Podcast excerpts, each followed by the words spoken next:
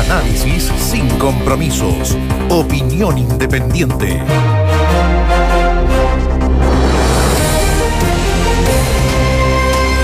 El día después de las mega elecciones con una baja participación. Hay que poner ese, ese punto sobre la mesa, una baja participación menor a la del 25 de octubre, el día del plebiscito.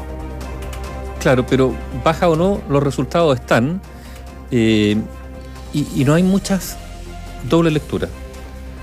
La lectura es simple. Un castigo brutal, brutal a la clase política. O sea, todas las personas identificadas con la política tradicional, con los partidos, se les puso esto cuesta arriba.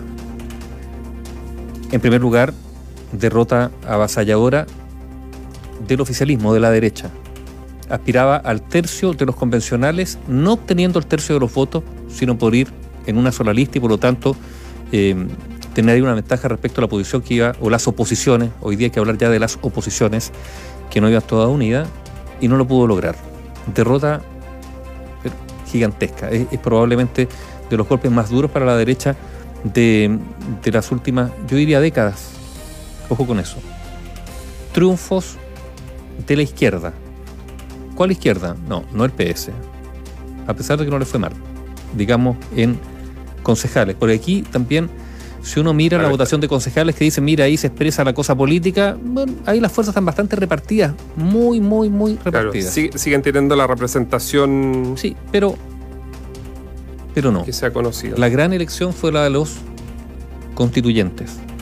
Esa fue la gran convencionales. Constituyentes, convencionales constituyentes fue la forma de medir qué fuerza o impacto político tenían. O sea, si uno mira, mira, la, la lógica de la política, los concejales te muestran la fuerza de los partidos, pero la gran elección del fin de semana fue de las convencionales constituyentes y ahí grave derrota de la derecha, de la ex nueva mayoría o concertación, irrupción del mundo de los independientes, aunque hay algunos hayan ido en lista y no hayan sido tan independientes, pero irrupción del mundo de los independientes y... Perdón, y quienes, quienes cuestionaron o criticaron a Sebastián Piñera, el liderazgo de Sebastián Piñera. Sí, eso va más para los alcaldes.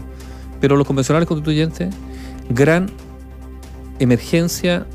A ver, lo del fin de semana, el triunfo del estallido social. La lista del pueblo es básicamente una lista que surgió del estallido social. Uno podrá decir quiénes son. Bueno, ahí están. Habrá que empezar a conocerlos. Tienen estructura, tienen capacidad, porque hoy día, en comparación con la radio, el alcalde de Recoleta y precandidato del Partido Comunista precandidato presidencial Daniel Jadwe dijo que le gustaría una primaria que tuviera la lista del pueblo. Lo que pasa es que la lista del pueblo no es un partido, pero hay una orgánica, representan a alguien, tendrán capacidad de interlocutar, eso se verá en los próximos días, pero ya Daniel Jadwe dijo eso y no es irrelevante lo que dijo. Por lo tanto, triunfo del sector de independientes que se presentan como independientes, pero en realidad tienen un marcado sello antisistema antisistema económico, gran crítica a, las élites y a la política tradicional. Y gran parte de su discurso es contra los políticos. Ahora, ellos tendrán que ahora cumplir una labor política con eso. Han pasado a ser políticos muchos de ellos, o están pasando a ser políticos, y ojo con eso, porque aquí hay que criticar a algunos políticos, pero no a la política, que no es lo mismo. O se podrá criticar algunos partidos, pero no a los partidos, porque la democracia se hace con partidos finalmente. Y fíjate que a nivel de, alcaldía, gran triunfo del Frente Amplio, que es el otro gran triunfador a todo nivel, ¿eh? o sea, a nivel también de convencionales, gran triunfo, grandes triunfos del Frente Amplio, grandes triunfos, y particularmente Revolución Democrática. O sea, también uno podría decir, si hay una figura que quizás no aparece mucho, figura ganadora, George Jackson también. Como líder del Frente Amplio que se no es que se impone, pero que se instala como nuevamente como el partido fuerte del Frente Amplio por los candidatos Frente Amplista de Revolución Democrática que alcanzan alcaldía. Sin estar en la primera línea propiamente sí. tal de la campaña, porque bueno, pero organizándola. Bastante, pero sí la organizó nombres que él puso en distintos municipios o en otros, bueno, los mismos eh, convencionales constituyentes, sí tuvo mucho que ver en eso. Ahora, el mercado ha reaccionado mal, ¿no es cierto? Vamos a ver ahí cuánto cayó la bolsa y, todo eso, hay inquietud en algunos sectores, pero esto es el corolario de un fenómeno que viene produciéndose hace años. Yo usé alguna vez una figura de la cual ustedes pueden estar en absoluto desacuerdo, pero la voy a reiterar, que es el de las aguas estancadas. Cuando las aguas se estancan, se pudren. Y por eso las aguas tienen que moverse, tienen que, tienen que fluir. Eh, en la política chilena las aguas estaban estancadas hace mucho, mucho tiempo. De ahí que existía esta percepción nauseabunda respecto de la política, entre otras cosas por la corrupción, los arreglines, etcétera, etcétera. Y bueno, y el agua ha empezado a fluir. ¿Hacia dónde? Bueno, eso genera cierta incertidumbre y probablemente hay gente que está asustada, preocupada por el devenir, pero el agua ha comenzado a fluir. La pregunta es ahora quién o quiénes van a ser capaces de canalizarla buscando acuerdos, que finalmente esa es la tarea de la política, buscando acuerdos que sirvan para la gente.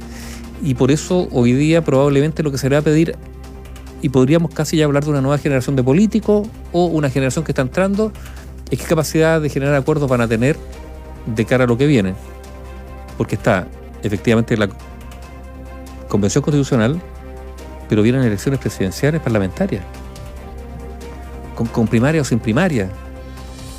Está, está, a ver, está claro que... Sin primaria tienen más tiempo, con primaria tienen hasta este miércoles. Con primarias legales, pueden hacer primarias, digamos, ah, por fuera. Pero si respetan el orden o el calendario electoral. Este panorama que hemos descrito, que insisto, pueden compartir o no, deja algunos bien magullados. Entonces la democracia cristiana ahora está en, reunión, lo escuchábamos porque, porque le fue muy mal siendo el gran partido en algún momento de la oposición. En ese sentido, dos convencionales constituyentes eligió, solo dos. Eh, perdió alcaldía, etcétera, etcétera. Eh, en el mundo del PS, el PPD, claro, ellos dicen, oye, pero miren cuántos concejales sacamos y fíjate que no le fue tan mal, ¿no es cierto? Partido radical también. Sí, pero el peso no está ahí, el peso está en lo convencional y en la capacidad de movilización. Y además están con el rótulo, mejor dicho, el cartel pegado, está como las bromas, ¿no es cierto?, en el colegio cuando le pegaban un autodesivo en la espalda. Y ese autodecido dice político. Y no. Hay un o sea, la elección de ayer es un rechazo al concepto de político. Yo insisto que eso puede ser peligroso, pero bueno, está la tarea de los nuevos políticos o de esta nueva gente que está ingresando a la política de revalorizarla. Esto no es de un día para otro, es cierto.